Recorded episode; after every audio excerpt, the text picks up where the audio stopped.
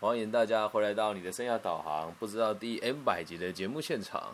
那我们今天的这个这个主题呢，是这个父亲哦，第一集哦，爸爸是你的榜样还是你的敌人？来浅谈这个阿德勒的自卑与超越里面的内容。那也希望大家可以借由这个机会来思考一下，现在你的家庭关系，还有你过去的这个家里的状况。以及你现在如果自己身为一个爸爸的话，该怎么样用更健康、更完整的方式应用个体心理学在家庭里面？好，那因为今天一开始的开场忘记唱歌，咱们就不唱歌了，下集再唱歌哦。那我们就要开始讲述今天的内容哦。那今天的这个内容呢，是采自于阿德勒的《自卑与超越》里面的第六章之二——父亲的角色。我们就直接开始吧。在生活在家庭的生活当中哦，父亲的角色的重要性和母亲呢是一样重要的。虽然呢一开始父亲他跟小孩子的关系不会像跟母亲一样的亲密，这个是很天性吧？就是所有的孩子基本上在两岁以内，基本上都会比较喜欢妈妈的哦，不管孩子是男生还是女生。但是呢之后。之后不久之后，等孩子越来越大的时候，父亲这个角色对小孩子的影响力呢就会越来越大，甚至说和母亲差不多也是不为过的。那我们在前面已经有描述过关于母亲的部分，大家如果有兴趣的话，可以去前面几集看一看哦。一个母亲呢，如果没有办法延伸一个小孩子的兴趣，那这个小孩呢对社会的这个社会感呢的发展就会受到严重的阻碍。那什么叫社会感呢？社会感的意思就是我对这个社会我是愿意融入的，是对他有兴趣的，这个就叫做社会感。那你可以想一想，你自己是个有社会感的人吗？你对于社会所发生的一切，你有兴趣吗？还有，你你认为在这个社会当中，你能够贡献一些什么？这个就叫做社会感。那通常社会感越强的人呢，就越能够融入群体，而且也越有能力去。对这个社会做出他想要追求的目标的行动，所以我们再往下看哦。父母如果婚姻不快乐呢，这样子的家庭，小孩子就会深陷险境当中。为什么？因为他的母亲呢，可能感觉哦，这是书里面的内容哦。他说，他的母亲可能感觉无法将父亲纳入家庭生活。那这边我要先先跟大家说明一下。并不是说母亲多伟大，还是父亲多不负责任哦。状况是这个样子哦。为什么他会说母亲无法将父亲纳入家庭生活？好，这个原因其实很简单，无法纳入家庭生活的原因是因为一开始孩子出生的时候，就是他和妈妈两个人在连接，妈妈在满足他的需求，所以第一个接触到他的是妈妈。因此，从这个角度来看的话，孩子跟妈妈是一个先完成的群体，之后呢？才有办法加入爸爸这个角色。那在孩子跟妈妈之间，妈妈相对于小朋友是更有主动权利的。因此这边他会说无法将父亲纳入家庭生活。哦，他是有个前前因后果跟先来后到，所以大家也不要觉得这个讲的太独断了。好，那在这边呢，如果婚姻的状况是有问题的，妈妈这个角色可能会想要把孩子完全占为己有。那这个这个部分我自己就。算是过来人了吧，就确实也会很有感触。就当初在讨论要离婚的时候，我跟孩子的妈妈都会想要把小朋友完全占为己有，嗯。但是现在我开始那么大量的陪伴他的时候，就会发现，其实有时候六日有一个人可以跟你一起分担小朋友的照顾需求，并也不是一件坏事哦。但是当你们在婚姻生活当中有争执的时候，通常孩子呢都会被人家视为一种被互相拉拢的角色。那有经常呢，父母亲会把小孩子当做他们战争的一颗棋子，他们都会想要拉拢小孩，让小孩比对方更爱自己一点点。我一定要跟大家自白，我做过一件很，我个人到现在是觉得很糟糕的事情啦，就是当时我的前妻准备跟我离婚了嘛，然后每几几乎一般的时刻，他都女儿都跟我生存在一起，但只要妈妈一回来的时候呢，他就会很想要找妈妈。然后有一天，那时候我的咖啡厅还在经营嘛，我就把车子在停车位停好了之后，啊还没停好就有一台车过来，我就停不到停车位，我就绕了远一点点，停好车之后要走回来，我女儿在车上一直哭说我要找妈咪，我要找妈咪。然后那一天我记得好像是自己工作也遇到一些瓶颈吧，我就跟她讲说，好啊，那你现在就下车，你现在就下车，永远都是妈妈比较好，你去找妈妈。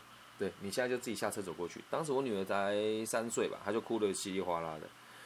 我现在想起来，觉得自己做了很糟糕的事情。不过在当时，我真的会觉得，我付出了那么多，孩子只要妈妈回来就不理我，我好难接受。但现在在那个离婚的那种痛恨期经过了之后，我就发现，其实不能怪他。所以相信各位爸爸妈妈，如果你有自己带小朋友的时候，和你另外一半吵架，绝对不要把小孩子拉拢进来，这会造成很大。很大的伤害。那后面呢，我都会再继续继续跟大家分享这些确切的案例啊。所以，如果一个小孩子啊，他能够明白父亲和母亲的意见不合，那他们就会有技巧的对父母亲玩个别的游戏。对，之前我的女儿就是这样，她在妈妈面前都不敢说她喜欢爸爸，然后在爸爸面前她也会不敢说她喜欢妈妈。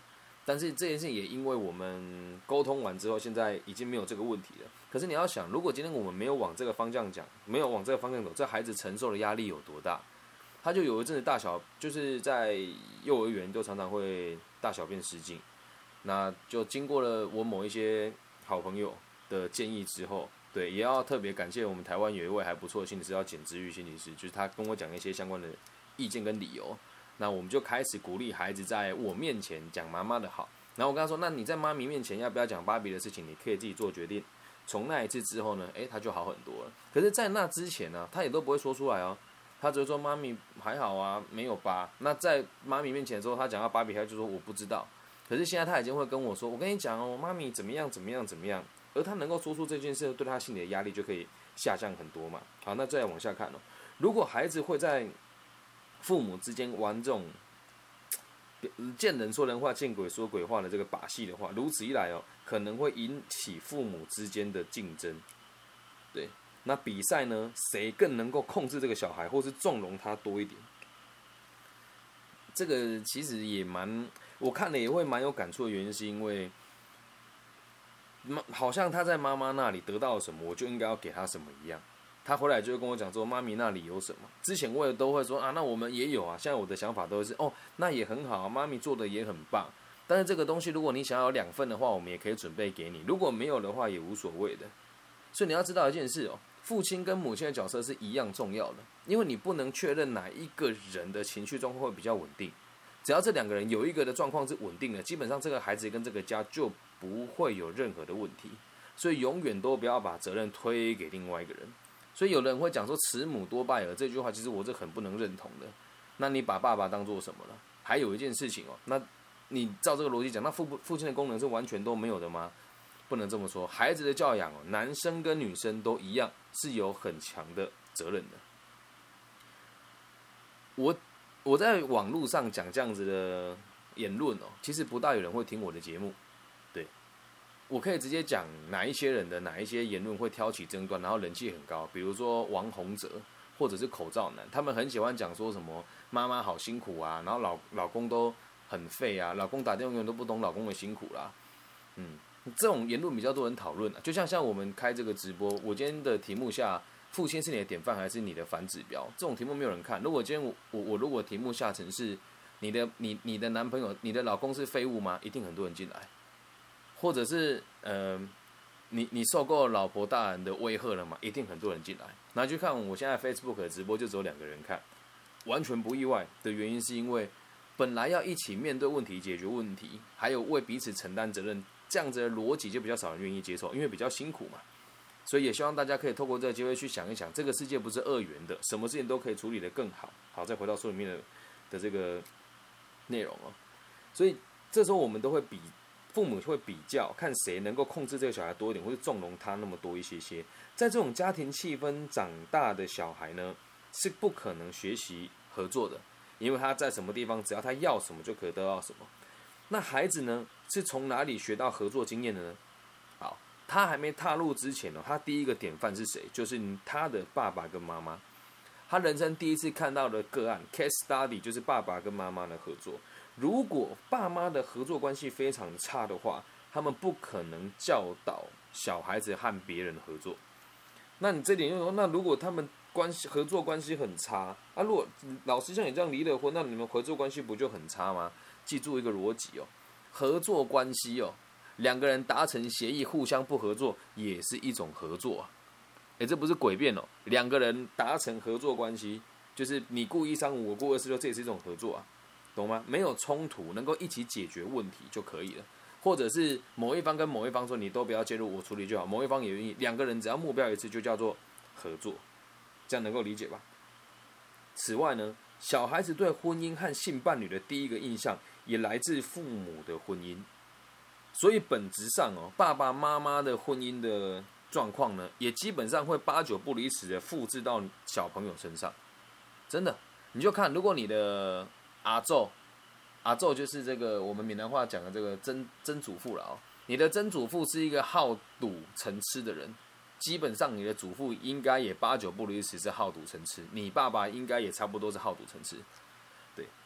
那这个东西我觉得讲起来也很有趣啊。就像我们自己会对于自己的伴侣，一开始你的初恋的时候，一定都会喜欢那个和你爸妈很接近形象的人，这是多数人，但并不是百分之百啊。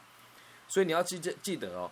这个你你就不能拿这个借口来说爸妈的婚姻不好，你的婚姻就跟着差劲，不能这么想。你的逻辑会是过去我的爸妈的婚姻是这个样子，那现在我要什么样子的人，我得非常清楚的明白我的需求是什么，这样能够理解吧？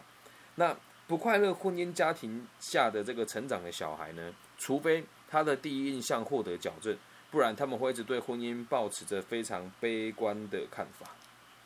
好，那这边讲个小故事哦。我有个朋友啊，他就说他的爸妈对他很糟糕，那确实也还蛮糟糕的啦。就是他是一个男生，那他的妈妈呢开了一间公司，用他的名字去开，然后开了之后呢，这个公司赔钱了啊，就请这个男的汇钱过去，赚钱呢一毛钱都没没有给这个男生，对，然后他就跟我讲说，老师，我虽然我的父母很糟糕，但是我还是很想结婚呢。我说那。也也行啊，那你为什么会想要结婚？他说我不想要成为像我父母那样子的父母，我要证明他们是错的。哎，这个想法听起来很正向，但其实超悲观的，好不好？你只是想要证明你的父母是错的，那你老婆会怎么看待你啊？对吧？所以如果是这样子的人哦，即便长大了之后，他们依然会深信婚姻是一件不快乐的事情。就像我那个学生呢，我说那你觉得会快乐吗？他说我我不知道自己快不快乐，但是我我希望我给我的孩子是快乐的生活，那就不是快乐的意思了嘛。那像放在我妈妈的身上，就是无无条件的牺牲跟奉献在我们身上，因此她自己没有任何的休闲娱乐。你说她过得快乐吗？我觉得那倒不一定。很多时候，她的朋友要约她出去玩，我们都会鼓励他去。可是呢，只要我爸爸有时间，他又陪我爸爸，又不跟他朋友出去玩，他自己至于他过得开不开心，我是不知道了。他到现在都还是会认为说，就是反正你爸爸说了就算了。他都会说你要讲出自己的意见呢，可是实际上只要我爸爸一生气，就要什么都依照我爸爸的逻辑去做，因为他比任何人都还要害怕失去这段婚姻，还有我们大家对他的关注，因此这一点也是我在生活上也还在学习的地方。那我也希望大家就是要理解一件事情呢，我现在讲这一章会时间拉的比较长，原因是我自己就是一个父亲的角色，然后我的家庭状况，父亲也是一个很大的变数跟关键点吧。对所以我也希望大家能够透过这个角度去理解，即使你是女性，你也应该要了解父亲的角色是什么，因为方便你接下来择偶。还有一件事情，你可以试着跟过去的自己和解，然后去理解你的爸爸妈妈的苦衷。好，继续往下看哦。那如果孩子呢对婚姻产生了这种排斥感，他们就会刻意的回避异性。对，为什么？找到不可能结婚的人交往，我就不想结婚嘛。婚姻就那么痛苦了，我干嘛要结婚呢？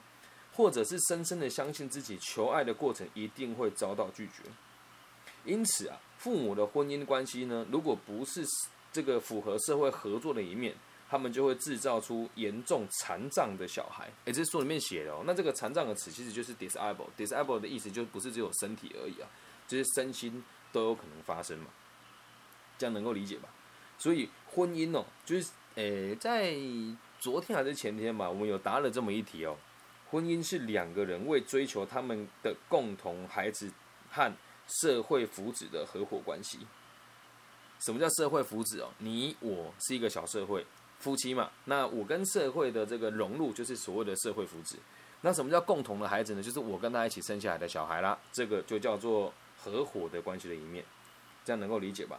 如果任何一个方面是失败的，那就不能满足所谓的生命跟婚姻的要求。这里讲的有点严格了哦。什么叫做任何一方面是失败的，就是面对我跟这个孩子的合伙关系，还有我们这对夫妻对于融入社会这件事情，如果是失败了，那我们的这个孩子的成长呢，就一定会受到影响。那我再重申一次哦，阿德勒的目的论哦，带大家理解过去，而不是要带要大家拿过去来当借口跟理由。我们能够理解他发生了什么事情，接下来假设像我们自己的父亲，我们改变不了他们嘛，这是肯定的。他给你吃，给你住，让你长大，即使他不负责任好了，他也把你捏到这么大了，不管代理人是谁，他始终是你的父亲嘛。所以你说要用你的角度去改变你的爸爸是不大可能的事情，但是你自己能不能当一个好爸爸？可以。还有你能不能挑选一个好男人担任你下一个家庭的好爸爸？可以啊，理解吧？所以在带回来书里面内容，婚姻呢是一种合伙的关系。重点来了，如果你有纸笔的话，把它写下来哦。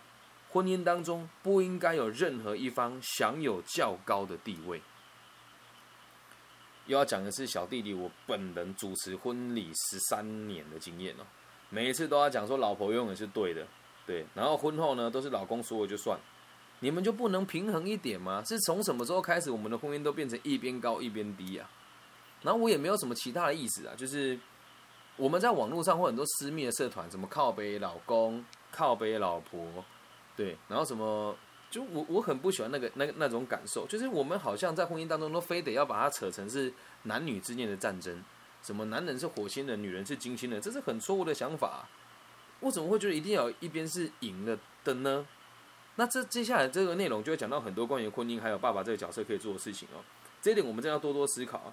整个家庭哦，并不需要任何一个人是扮演权威的角色。可是这一件事情，在我们传统的台湾的家庭里面，这个东西就很难被成立，很难被成立。因为大家家里都会有一个比较权威的角色，有时候是爷爷奶奶，有时候是爸爸妈妈，你很难看到夫妻之间是平衡平稳的，真的。你现在自己看看你的家庭啊，如果你是听众朋友的话，对吧？一定是一个强一个弱嘛。那假设真的有你的爸妈相处是很平衡的话，你也可以跟我分享。我确实有看过几个朋友的家庭是这个样子。在大陆，我有一个学生，对，他在西安，他的爸爸呢就自营这个汽车的零件跟二手的买卖，那妈妈呢就自己营运一间广告公司。夫妻之间的收入呢本质上是差不多的，而他们孩子呢主要是由奶奶带大。而在由奶奶带大的过程当中呢，夫妻两个人只要谁有时间，谁就会去奶奶家陪伴小孩。然后两个人的这个生活上的费用呢，本质上虽然是爸爸多负担一些些，看起来，但是实际上呢，妈妈也都不会跟父亲计较钱。这个就是我们讲的很平衡的婚姻了。可是我在台湾到目前为止，我没有看过就是有这样子的家庭存在。所以记得哦，绝对不能有一方的地位特别显著，或者价值特别高。这是一件很不幸的事情哦，所以你要去想哦，如果以收入来讲的话，讨论我觉得不够深入，咱们就以书里面内容哦。他说，父亲的脾气不好，试图支配家中其余的成员，啊，儿子呢就会受到他很大的影响，会对于男性产生错误的看法。我自己的父亲就是脾气不好，会用情绪支配每一个人的爸爸。我在这边开播，他搞不好会听得到，我觉得无所谓，他自己也知道。所以在我小时候的时候呢，我就真的很没有办法跟我的同性的朋友相处，我觉得他们都是可怕的。对，一直到我遇到我几个很有趣的国小同，哎，这个这个小学同学哦，不是国小，叫小学哦，小学同学哦，我才开始理解了，哎，原来男生也有这样子可爱的，跟我一样，就是愿意。开玩笑的阴个性比较阴柔的存在，对，这是我在小时候会有的一个错误的想法。那在当时哦，我也确实会比较害怕跟男生竞争，对，或者是跟男性吵架，因为我觉得爸爸好可怕，其他男生也一样可怕，这真实发生的。哦所以直到我，我一直到我初中吧，踢跆拳道成绩还不错的时候，我才敢跟其他男生吵架。对，那也因为这件事，我我吃足了苦头啊。从来没有打过架，我不知道自己怎么能够打架。在某一次打架当中，把人家肋骨踢断了。对，所以就真的，如果你有机会担任父亲的话，绝对不要用权威的角度去影响你的小孩。